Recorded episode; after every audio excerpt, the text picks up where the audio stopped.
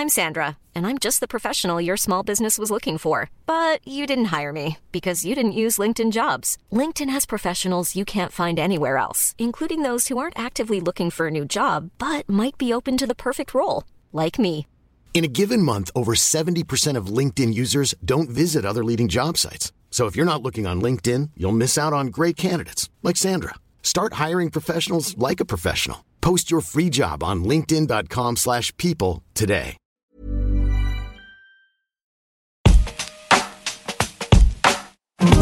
Alto Parlante, tu podcast de política. Te decimos las cosas como son. Al micrófono Pablo Marín y Arturo Aramburu. Comenzamos. Bienvenidas, bienvenidos a un capítulo más de Alto Parlante en la tercera temporada, del segundo capítulo. Nosotros felices de estar acá, acompañándote, trayéndote toda la información. Mi nombre es Pablo Marín, me acompaña Arturo Aramburu, listos para arrancar. Felices y contentos. Recapitulando un poco lo que sucedió la, la semana pasada. No, no, no fue la semana pasada, fue este lunes. El capítulo anterior. Invitamos a la gente a que nos preguntaran cosas, a que, a que nos hicieran comentarios y tuvimos una respuesta increíble. Gracias, de Evidentemente, traemos dos preparadas el día de hoy que vamos a responder justamente al final del episodio, invitándolos a que sigan preguntando, que sigan comentando, que sigan Dales un, en esta dinámica. un inicio de, de qué tema vamos a hablar. Vamos a hablar de qué es el populismo. Nos preguntaron ahí qué, qué- Varias qué- qué es un personas. populista. ¿Qué- Explíquenos un poquito más del neoliberalismo, socialismo, etc. Exactamente, lo vamos a mencionar. Eso. Eh, Anuncios parroquiales, antes de irnos con la información del día de hoy.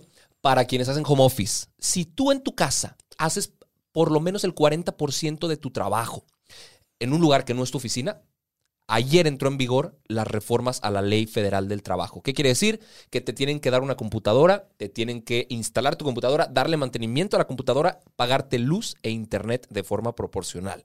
Entonces, está, está bien interesante. Y aparte, les otorgan derecho a la desconexión. Es decir, si ya fueron las 6 de la tarde y tú acabaste tu chamba, señores, me, La- me la- desconecto. La historia de nuestra vida, ¿no? O sea, es- Pero es que es necesario, porque Claro. a veces, o sea, es esa diferencia entre que sales de la oficina o de la empresa en la que estás trabajando o no, porque pues estás en tu casa donde Claro. además estás trabajando, te conviertes en un esclavo moderno. De, pues aquí tienes la computadora, que es tu trabajo.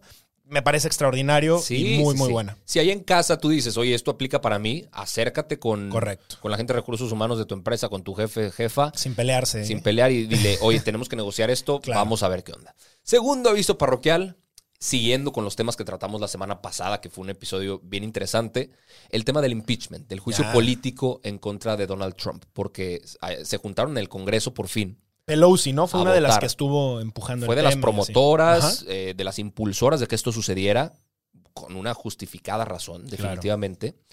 Eh, y, y pues, sorprendentemente, 10 legisladores republicanos O sea, del partido de Trump. Del partido de Trump, exactamente, dijeron, pues venga, Ah. que se haga. Fueron 232 votos a favor, 197 votos en contra, y, y es el primer presidente en la historia en tener dos juicios políticos en su contra. Anteriormente ya había habido a quienes les hacían impeachment. Sí, ha, ha habido cuatro en la historia. Andrew Johnson en el 68, Bill Clinton en el 98 y ahora Donald Trump en dos. dos. ocasiones. Ninguno ha procedido, ¿cierto? Ninguno, ninguno ha condenado al presidente, pero eh, eh, deja un precedente interesante. Claro. ¿no? Es el primer Sí. presidente en la historia y así pasará Exacto. en tener dos juicios políticos en su contra. Bien. Ah, Y eh, espera, es importante mencionar, el líder del Senado republicano ya, ya di- ya dijo, no nos vamos a juntar hasta el 19 de enero.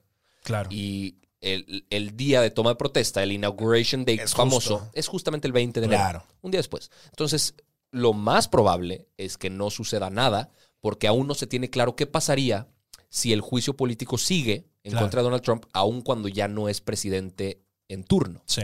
Entonces, vamos a- Recomendaciones, tenemos dos capítulos. El pasado platicamos parte de esto y en la primera temporada también estuvimos platicando justo cuando estaba el juicio del impeachment, así que váyanse a dar una vueltecita si tienen dudas sobre esto, porque vamos a mantenerlos al tanto. ¿Cuáles son los temas que vamos a platicar hoy? A ver, para que, para que se den una idea, para que vean el programazo que traemos el día de hoy, vamos a hablar de cómo las mañaneras están siendo un ejercicio propagandístico que el INE dijo, señores, esto tiene que parar por un rato porque vienen elecciones. Vamos a hablar de un tema que me parece bien interesante y que ahí en Casa Segura lo van a pensar así. WhatsApp, ¿qué onda? sea, Sí. ¿por qué la gente lo está borrando? ¿Qué, me- qué me conviene? ¿Me están espiando o no? Sí. De hecho, hubo varias personas que nos preguntaron en los comentarios que habláramos sobre las compañías tecnológicas. Exacto. Hoy vamos a tratar de hablar de eso. Exacto. Y vamos a hablar también de unos recursos, unos pesitos que se le otorgaron a la remodelación de un estadio de béisbol, pero les va a sorprender quién es el dueño del equipo. Mm, ¿no? viene Entonces, bueno. Viene, bueno. Empezamos con el tema de WhatsApp, ¿no? Me parece. Fíjate que, bueno, a ver, empezó un rumor y una serie de cosas de WhatsApp cambió los términos y condiciones de su servicio. Eh, Las políticas de privacidad están siendo invadidas, invasoras sobre la libertad de las personas. Vamos a dejar la plataforma de WhatsApp. Muchísima Claro. gente empezó a hacer eso. No es un rumor que cambiaron los términos y condiciones. Correcto, es Sí cambió. completamente cierto y de hecho aquí les vamos a explicar cuáles son esas cosas y qué cambió y si realmente es inminente el riesgo del que estamos hablando o no. Al final ustedes decidirán en su casa. La realidad es que hoy en día WhatsApp tiene 2 mil millones de usuarios. En inglés 2, billones, ¿no? 2 billion. billion. En español 2 mil millones de usuarios, que es menos de una Es cuarta, una cuarta parte, parte, sí. una cuarta, una tercera parte casi de la población total de el mundo. Es un montón, porque esto quiere decir que, uno, es la mensajería principal, instantánea principal de- del mundo, la más utilizada, pero cuando empiezan los rumores de que está habiendo esta, esta cantidad de invasión a la privacidad, acaba de anunciar hace un par de días Telegram, el segundo Competidor. mayor eh, competidor de, de WhatsApp, que justo llegaron a los 500 millones de usuarios. No es casualidad, la gente está queriéndose migrar para allá. Realmente, aquí justo viene la pregunta. Es muy diferente la cantidad de información que recolecta un Telegram con un Instagram o con un WhatsApp o con un Facebook. Tome nota en casa, ¿eh? Sí. Porque sí, es, es importante. O sea, las conclusiones que vamos a sacar justamente de este tema Nos me parecen muy relevantes. Entonces, vayamos tomando nota porque Pablo nos trae la información bien fresca. A ver, existen varias, varias eh, compañías de, de mensajería. La más segura, si queremos irnos de la más segura a las menos seguras, se llama Signal, que prácticamente nadie, Nadie utiliza, usa, es ¿va? muy poco popular. Lo único que recolectan es la información de contacto, cómo te llamas y obviamente tu número de teléfono que lo tienen que asociar. Después está iMessage, que es de, de Apple, que prácticamente tampoco está utilizando más que las personas que tienen eh, un iPhone, etcétera, pero pues no es tan utilizada. Claro. Ellos recolectan la información de contacto, tu número, eh, las identificaciones de- del, del dispositivo, o sea, qué tipo de, de- de aparato es el que tienes, y los historiales de búsqueda de Ah. tus navegadores. Aquí ya empieza un poquito más de información. Después está eh, Telegram, hasta los, más o menos. hasta los buscadores que pones en modo incógnito. Yo creo que sí. La, la verdad es que no, no- no especificaba eso, pero es muy probable que, que- que sí. Al final ellos tienen acceso a tu Claro, celular, ¿no? claro. Eh, luego, Telegram tiene la información de contacto, el número de teléfono, acceso a todos tus contactos. De hecho, en, en Telegram, si tú te metes y das de alta tus contactos, en automático te aparecen como si, o sea, las, las conversaciones listas de todas las personas de tus contactos que lo tienen descargado también Sí. para que puedas hablar con ellos. Sí. Sin preguntarte si quieres tener conversaciones. Y entonces ahí te das cuenta de repente gente con la que nunca has hablado, pero tienes guardado su contacto, que tienen Telegram. Y también, obviamente, tienen identificadores del ID del usuario, del dispositivo, etcétera. Pero no se están metiendo más allá ni con tus fotos ni con tal. Cuando ya empezamos a rascarle y nos vamos, por ejemplo, con un WhatsApp y justo algunas de, la- de los cambios más fuertes que vienen, es que ya se empiezan a meter con el contenido de Del mensaje. tu mensaje, con el contenido de lo que tienes en tu dispositivo. Por ejemplo, ¿cuál ha sido el historial de compras que has hecho en los últimos meses, semanas, días, etcétera? ¿Cuáles son las ubicaciones que, tien- que, ha- que has tenido? O sea, suponte, tú dices, no, es que yo nunca voy a compartir mi ubicación. Está bien, pero no es la única manera en la que ellos pueden hacer cuadrar esta información. Por ejemplo, tú tienes un IP en tu dispositivo. El IP tiene manera de rastrear dó- dónde está siendo emitido y más o menos pueden triangular. Pueden hacer triangulaciones por red, por ejemplo, y saber dónde están. Pueden tener, por ejemplo, el, el código en, en Nuevo León es 81, en Guanajuato es 477, o cua- o 447, o sea, ¿sabes? Y de esa manera pueden saber más o menos en qué regiones estás y ubicar. Ah, mira, le mandamos más publicidad hacia esto u Ah, otro lado claro. pueden saber eh, cuáles, cómo estás utilizando los datos eh, de tu teléfono, cuál es la cantidad. Incluso llegaron a algo que me parece súper absurdo, a saber el nivel de consumo de batería de tu dispositivo, si se te está acabando la pila o no. Eh, pueden tener, por ejemplo, también acceso a el contenido de tu celular, tus fotos, tus videos, las cosas que estás compartiendo. Y tienen otra cosa que además está muy, muy, muy rara. Muy ambiguo. Que, que pueden hacer un eh, usuario, le, le llaman como oculto, en donde tú no tienes un- una cuenta de Facebook ligada a tu WhatsApp, porque ojo, WhatsApp, Facebook e Instagram son de Mark Zuckerberg, la misma empresa, y obviamente cruzan toda la información. Con esta información, ellos pueden hacer un perfil falso con el cual pueden decir, oye, mira, Arturo, que no tiene cuenta de Facebook, pero tiene todos estos amigos, está haciendo este tipo de cosas y entonces deducen con un perfil que nadie va a ver, pero que ellos sí están armando de Arturo, quién es Arturo, cómo está haciendo las cosas, etcétera. Ahora, bajo esa premisa de la propiedad de Instagram, de WhatsApp y Facebook, no basta con borrar WhatsApp. O sea, si tú piensas y dices, eh, a ver, tengo grupos muy confidenciales que no quiero que vean, pues, eh, no, o sea, también no, no creo que haya mucha información tan confidencial como para que tú creas que valga la pena que sea investigada, pero, y dices, por esa razón borro mi WhatsApp, pero dejo mi Instagram para seguir viendo fotos y dejo mi. Facebook para seguir viendo memes. Ahí está. Tu información. Sigue siendo lo mismo, Y ¿va? además, ya, ya, ya la que ya tienen recolectada tuya, Es un ahí mundo. está. Y esa ya, ya ahí quedó. Ahora, siento que hoy la gente le está poniendo demasiada atención a este tema. Y a ver, claro que es importante preocuparnos por la privacidad. Claro que es importante y habría que ver cómo limitar mucho más a este tipo de empresas eh, que, que poseen todo tipo de información sobre Sí. nosotros. Pero yo nada más quiero decirte, o sea, todos utilizamos Google. Claro. Todos utilizamos YouTube. Todos utilizamos muchísimas mensajerías este, y justo ellos tienen exactamente lo mismo. Tú te Sí. puedes meter a Google a saber qué información están recolectando y nada más para así, muy, muy, muy por encimita, ellos saben todas las búsquedas que haces, cuáles son los videos que ves, cuáles son los anuncios que ves, cuál- en cuáles les das clic. Tienen Sí, todas tus ubicaciones. Renunciamos al tema de la privacidad hace tiempo ya. En el momento en el que tienes un dispositivo, tienes una cuenta de cualquier cosa. Y con razones que la gente, incluso a sabiendas de que está renunciando a su privacidad, aceptaría. ¿Para qué? Para que te salgan más videos de altoparlante y menos de perritos, porque tus gustos son más política y menos mascotas. Para que te salgan más productos sobre cómo hacer café y menos productos sobre vestidos. Porque el algoritmo aprende de ti. Para Sí. bien o para mal. Exacto.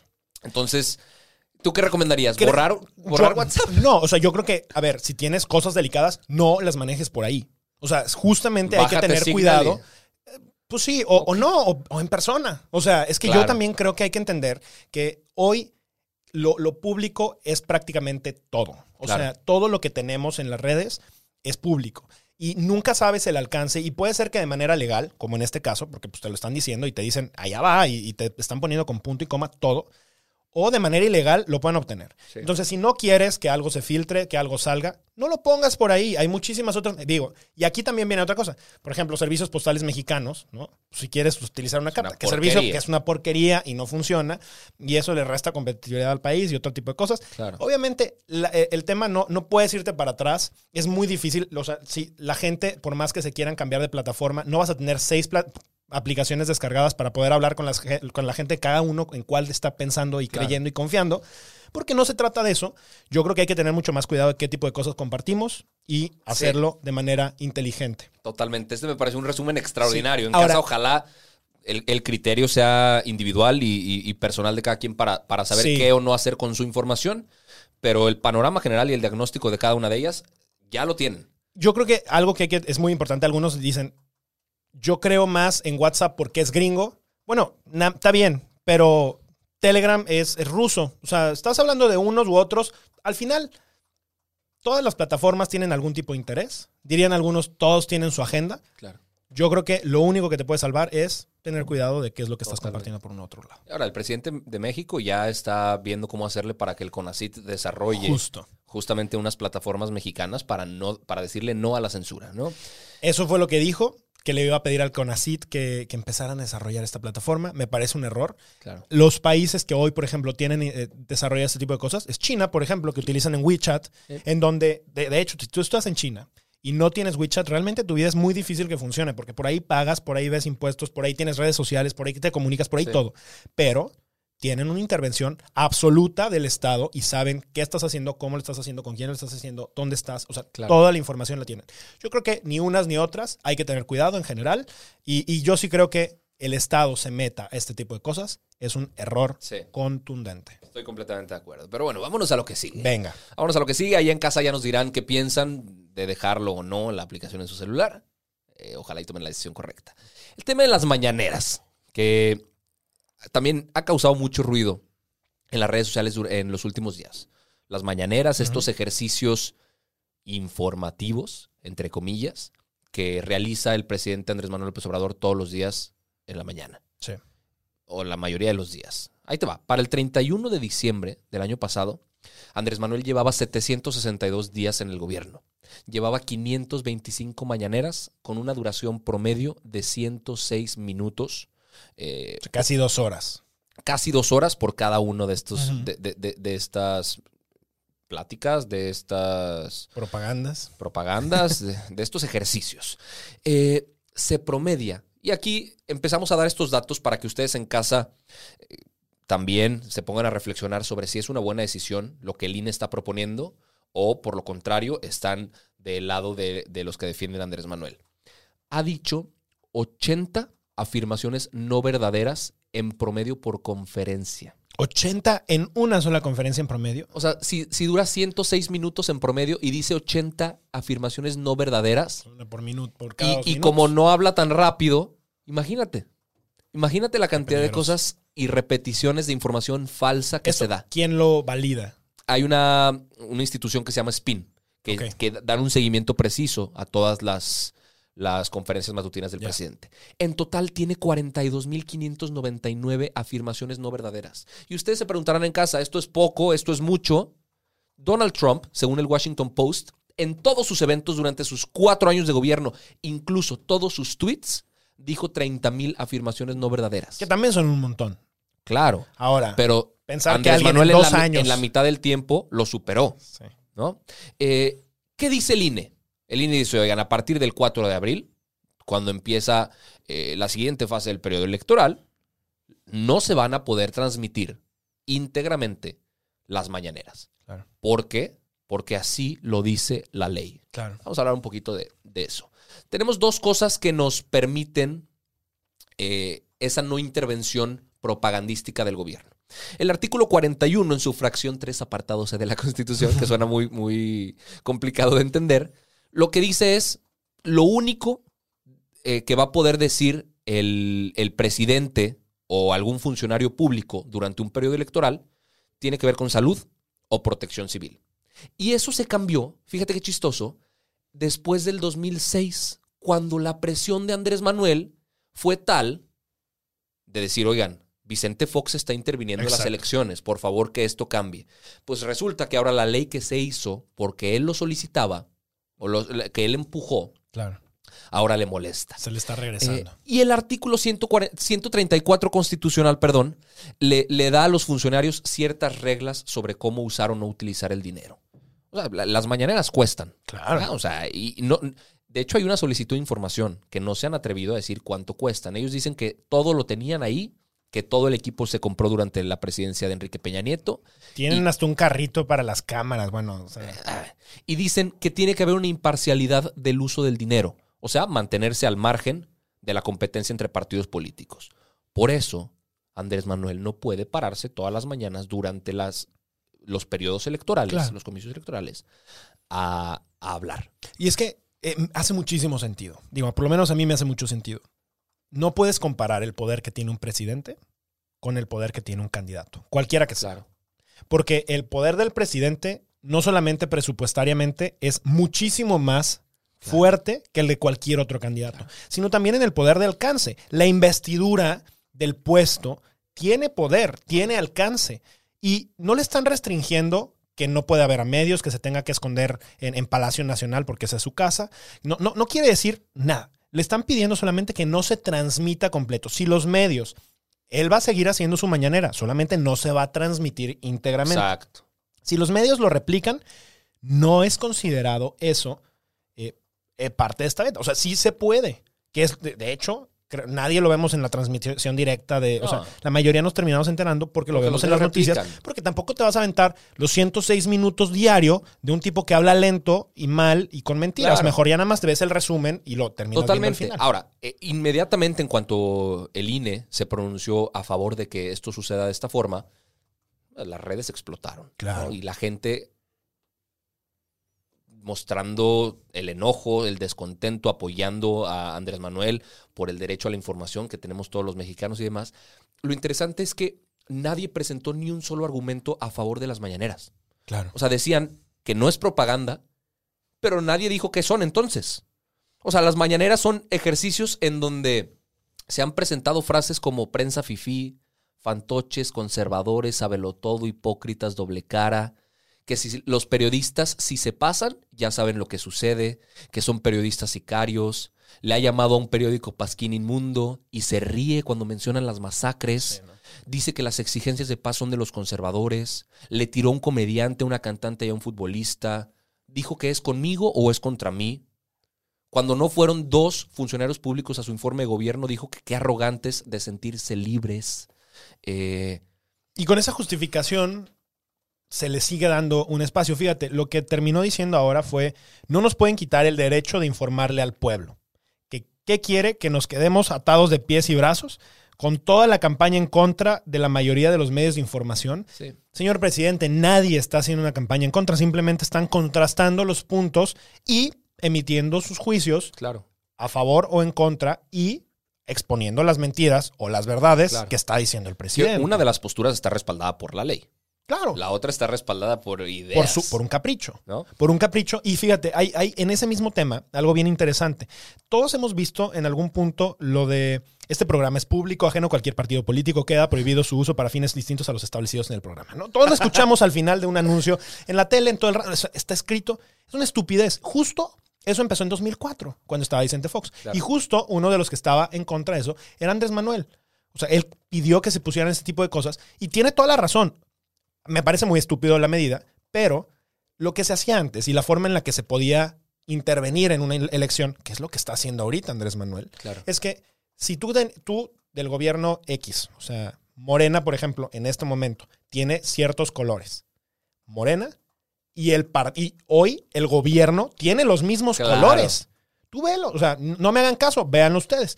¿Cómo es el águila de Morena? ¿Cómo es el águila del, del- del- del gobierno? Es exactamente la misma. O sea, eh, hay, hay muchas cosas en las que terminan jugando. Lo que se hacía es que el gobierno, con publicidad del gobierno, porque no era en proselitismo ningún candidato, mandaba publicidad justo al estado en el que más tiempo le habían invertido o más recursos le querían invertir porque iba a quedar un gobernador ahí. Claro. Entonces le echaban todos los kilos con la intención de que pues, se viera todo lo que el gobierno federal y el partido del que querían que ganara, quedara. Lo hizo el PRI muchísimo tiempo, muchísimo tiempo. Sí.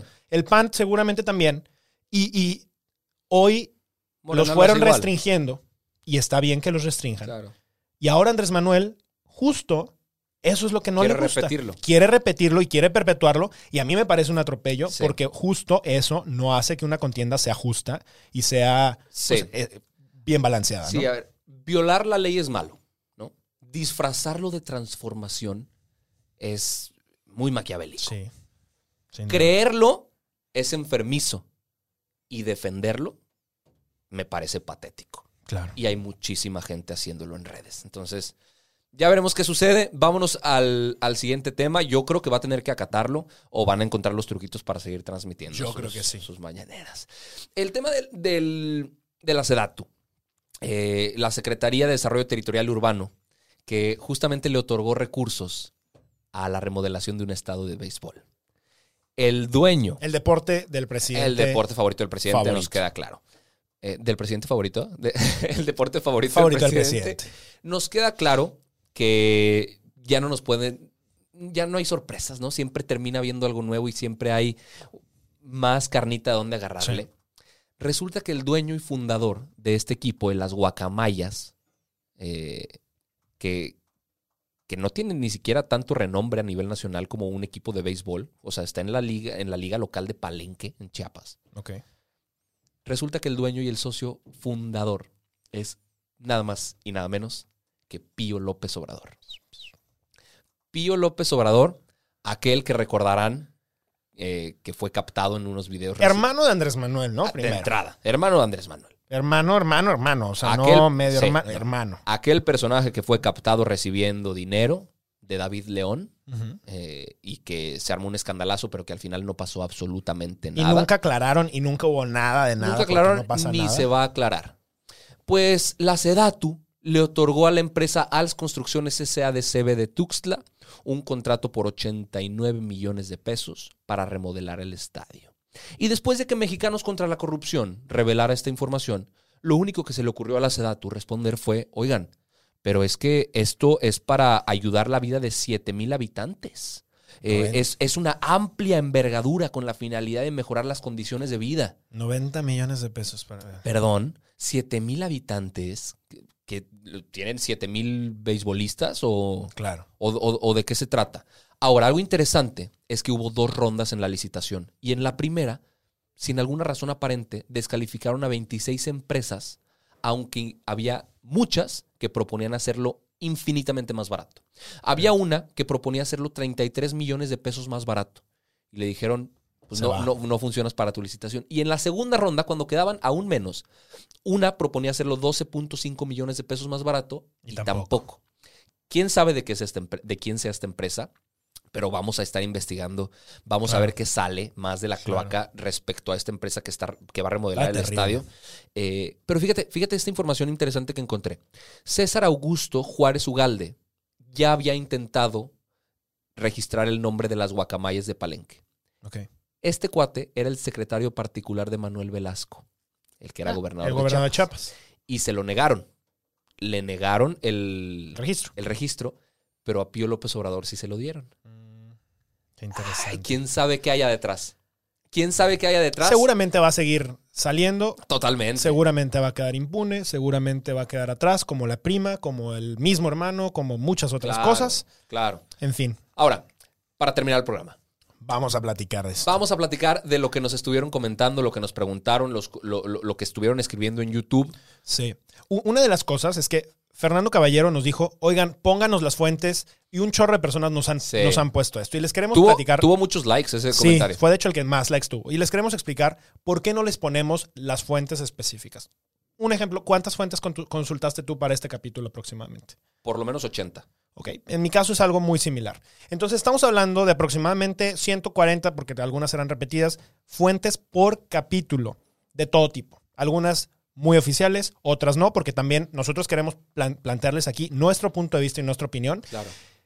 Es Ah. muy, sería muy difícil para nosotros ponérselas. Lo que sí queremos retarlos y pedirles a ustedes también es, uno, hagan el ejercicio de la información que nosotros llegamos aquí, o sea, los datos que tengamos aquí, pónganos en Google y compruébenlos. Y si estamos en lo incorrecto, díganoslo. Felices de, de contrastar, porque creo que esa es la manera en la que podemos combatir las fake news que estamos as- atascados allá afuera.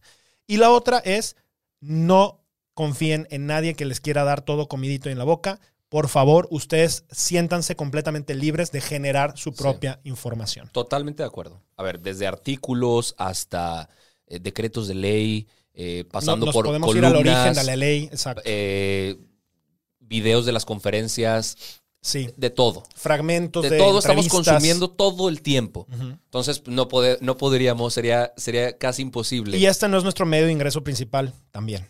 Entonces, eso también lo hace mucho más complicado, pero gracias también por, por estar al pendiente. Ahora, Kevin Ramírez y Gabriel Granciano nos preguntaron, justo respecto al, al- al episodio pasado, cuyo título era Trump el populista, Exacto. es que, ¿qué es un populista?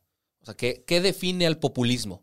Porque se utiliza mucho como, como una etiqueta para desacre- Sí. desacreditar a alguien o algo, algo- al- al- algún movimiento.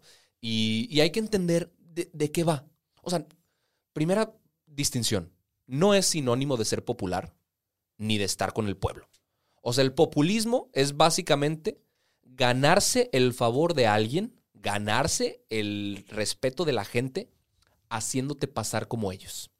Eh, y por clase popular no entendamos lo que despectivamente muchas veces utilizamos como pobres. O sea, la clase popular, dependiendo del país y de, y de cómo esté la dinámica social del país, es la clase trabajadora, la clase media. Las mayorías. Sí, exactamente, depende de cada país. Ahora, no tiene que ver el populismo con ninguna ideología política. Puede ser populista de izquierda, puede ser populista de derecha, puede ser populista conservador, populista progre, populista liberal, totalitario, totalitario. anarquista, lo que sea. O sea, no, no, no es. Eh, no, No, va de está la- no- no va a mano. una sola ideología. Exacta- No es una ideología, No es una exactamente. ideología. Es un modo de hacer política. O sea, le haces creer a la gente que haces política cuando no estás haciendo. Fíjate, una de las cosas que, y con Diego Rosarín lo platicábamos en el capítulo y siempre me, me- me gusta mucho una definición que él utiliza mucho, es plantear soluciones simples a problemas Exacto. complejos. Y eso lo decía justo en el, en el capítulo anterior. Los populistas saben que el mundo es mucho más complejo de lo que nosotros creemos. A ver, la campaña de vacunación de cualquier gobierno va a ser muchísimo más compleja que solamente agarrar y decir, hey, Reyes Magos me traen 116 millones de vacunas y listo, pum, por arte de magia en tres meses todos estamos vacunados. Sí. No, es muchísimo más complejo. Pero los populistas son expertos en agarrar y querer con tres slides, como le hicieron, Sí. plantear una solución como si esto fuera simple. El reto justo acá está en que los ciudadanos, los medios de comunicación y las personas que estamos alrededor con tres dedos de inteligencia, cuestionemos. Sí. ¿Es posible que esta solución simple que me está planteando el gobierno, este problema complejo, se pueda realizar? No, no es posible. ¿Cómo podemos encaminar a que sí se solucione y cómo les podemos cuestionar más? Que a ver, la- la- esas soluciones que presentan suenan bonito. Claro, O sea, los populistas utilizan un recurso llamado demagogia. claro. Hablan sin fondo, pero con bonita forma. Y, o sea, sí requiere talento, porque hablas mucho, pero dices poco. Claro, Utilizan exceso de estereotipos, eh, personifican al enemigo, sí. eh, dicen que representan al pueblo, van a lugares y se ponen las, los trajes autóctonos de la zona y típicos de la zona para sentirse como que van con ellos y después no vuelven a visitar aunque se inunde, como Tabasco. Porque tú y yo queremos que todos terminemos vacunados, ¿cierto? Claro. Todos los ciudadanos quieren estar vacunados. Y los populistas han sido sumamente sensibles ante estos temas y han sido sumamente ágiles para lograr identificar cuáles son los principales dolores de los ciudadanos. Y un ejemplo Exacto. muy claro es cuál es el principal dolor de los mexicanos. La corrupción. No es casualidad que Andrés Manuel hable de corrupción todo el tiempo. Justamente está tratando de ofrecer soluciones simples a un problema demasiado complejo que desafortunadamente no va a ser capaz de, de- de- de- de cambiar, solucionar. de solucionar, porque justo es que no es tan fácil y no se va a hacer desapareciendo un Instituto Nacional de Acceso a la Información Pública, por ejemplo. Que si no saben de lo que estoy hablando, el programa pasado hablamos de eso. Exactamente. Esto es básicamente... a eh, grandes rasgos eso, a grandes rasgos. eso entendemos, ¿no? Por populismo. Sí. Es nuestra definición y ojalá y, y- e investiguen la propia. tenemos un programa muy interesante de sobredosis que justamente Exacto. Hablamos de los casos en los que muchos populistas, muchos regímenes eh, autoritarios han, han- han usado esta, esta mayéutica para Sí. tratar de imponer ciertas ideas o para tratar de eh, seguir en el poder. Vale mucho la pena y Sí. pues bueno, creo que ahí quedó resuelto. Sí, creo que es todo. Eh, por favor, síganos comentando, por favor, síganos preguntando de este tipo de cosas. En el próximo altoparlante les vamos a, a volver a contestar eh, algo que nos parezca interesante o que genere mucho interés dentro de la audiencia. Mil gracias por haber escuchado este episodio de Altoparlante. Por favor, recomiéndanos con quien más quieras. Etiquétanos en redes sociales. Nos emociona muchísimo ver por ahí quiénes nos escuchan, dónde nos escuchan, con quién nos escuchan. Y nos vemos el próximo lunes con más información. Esto fue Altoparlante, tu podcast favorito de política. Esto es todo por hoy, pero sin llorar. Estaremos de vuelta cada lunes y jueves en todas las plataformas. Si crees que alguien necesita entender las cosas como son, compártele este capítulo. Nos vemos. Hey, it's Paige DeSorbo from Giggly Squad. High quality fashion without the price tag. Say hello to Quince. I'm snagging high-end essentials like cozy cashmere sweaters, sleek leather jackets, fine jewelry, and so much more. With Quince being 50 to 80% less than similar brands. And they partner with factories that prioritize safe, ethical, and responsible manufacturing. I love that. Luxury quality within reach. Go to quince.com slash style to get free shipping and 365 day returns on your next order. Quince.com slash style.